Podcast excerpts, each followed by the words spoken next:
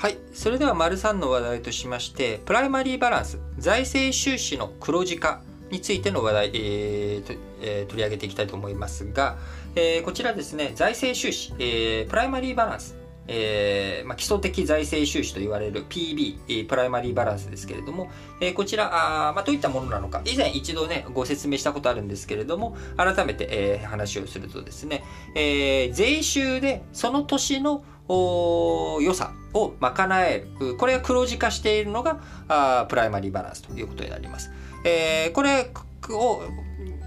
ただし、ここに入ってないのはですね、過去を発行した国債の利払いとか国債の償還費用、こちらについてはあ入っていませんので、あくまでも今年、えー50兆円使わなきゃいけない。それに対して税収が51兆円あるっていう状態ですね。で、それに過去の借金の返済が20兆円ありますっていう状態でも、これはプライマリーバランスが黒字化したっていう状態です。財政収支としては、全体としてはまた赤字なんですけれども、まずは単年度の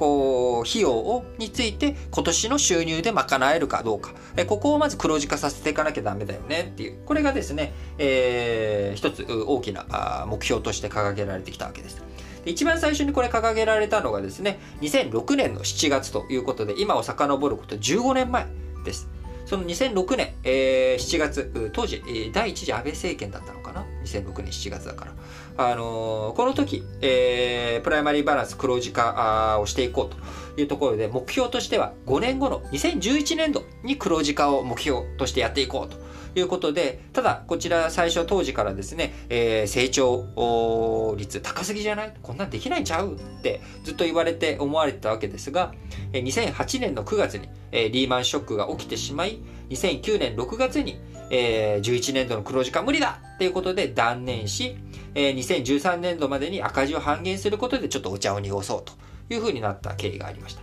で、その後、2010年6月にですね、えー今後10年以内に黒字化をしていこうということ、そして5年を待たずに、えー赤字を半減していこうというふうに目標を立てたわけです。えー今後10年以内と言っていたわけですが、あこちらも2018年6月に、いやちょっと、2020年度までには無理だよっていうことで、2025年度に目標を、えー伸ばしていったというわけですが、さらにこの新型コロナの影響もあり、え今年1月の、えー試算においてはですね、え黒字化できるタイミングっていうのが2029年度になってしまうという、まあ、こういった予測が立っていたわけですけれども、今、え改めてですね、昨日政府が国と地方の基礎的財政収支の黒字化についての見通し、えー立てたところ、2027年度になるとの見通しを発表したということですが、1月から半年でですね、2年も前倒しできるようになったわけですけれども、その理由というのがコロナの影響があったんですけれども、思いのほか税収上振れちゃったと。前回試算で、えー税収55.1兆円と思っていたらですね、60.8兆円あるじゃないかと。えーこちら、えもともと飲食、今飲食とか観光業とかコロナで苦しんでいる業態というのはもともと赤字だったので、えーあんまり税金を納めていなかった。で、その赤字がよりひどくなってしまっても、まあ、結局、税収っていう意味では変わらないよねと。で、予算出動っていう意味では、当然財政出動が大きくなってしまっているわけですけれども、税収はあこれで、えー増える、増えていく。税収については大きな影響ないよねということもあり、今回試算結果が2年前倒しになってきたという、まあ、こういった内容になっておりますが、しかしながら、まあ、こんな税収なんていうのはですね、リーマンショックの時もそうですし、何かあった時にやっぱり、えー、ガクンと下がっていってしまう。えー、見積もりでね、えー5兆円も上振れたっていうところも含めて、やっぱり、あのー簡単に予測ができない。こんなブレブレなものになってしまうと。えー特に法人税収とかね、えーこういったものについては企業の業績によって、えー全然左右されていってしまう。で、消費税についてもですね、10%にベースライン上がってき、ているとはいえ、まあ、これ以上ちょっと上げるとなってくると、え短期的にまあそれを上げていくっていうのは、まあ、こう国民の世論の反対というのも非常に強いと。いうところもあることを考えていくと、なかなか財政収支の黒字化2027年度に本当にできるんですか？というと、こちらも、え成長実現ケースとかですね、ベースラインケースとかいろんなあ想定を前提にしておりますけれども、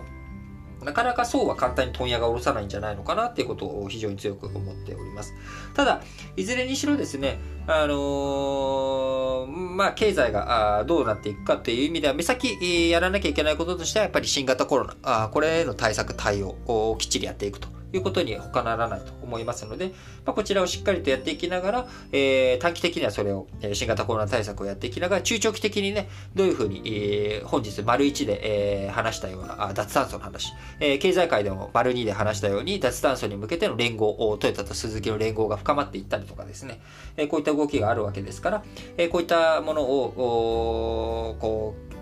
経済成長とか技術革新とかに使っていきながら日本の力を上げていく。こういったことにつなげていき、えー、なるべく早くのそして現実的なシナリオでですね、えー、もう2000、え、本当だったら10年前に黒字化目標を達成できてるっていうようなことを言ってたくせに、えー、全然できてないわけですからやっぱり現実味のある政策対策こういったものをしっかりとやっていってほしいなと思います、えー、それでは次の話題に移りたいと思います。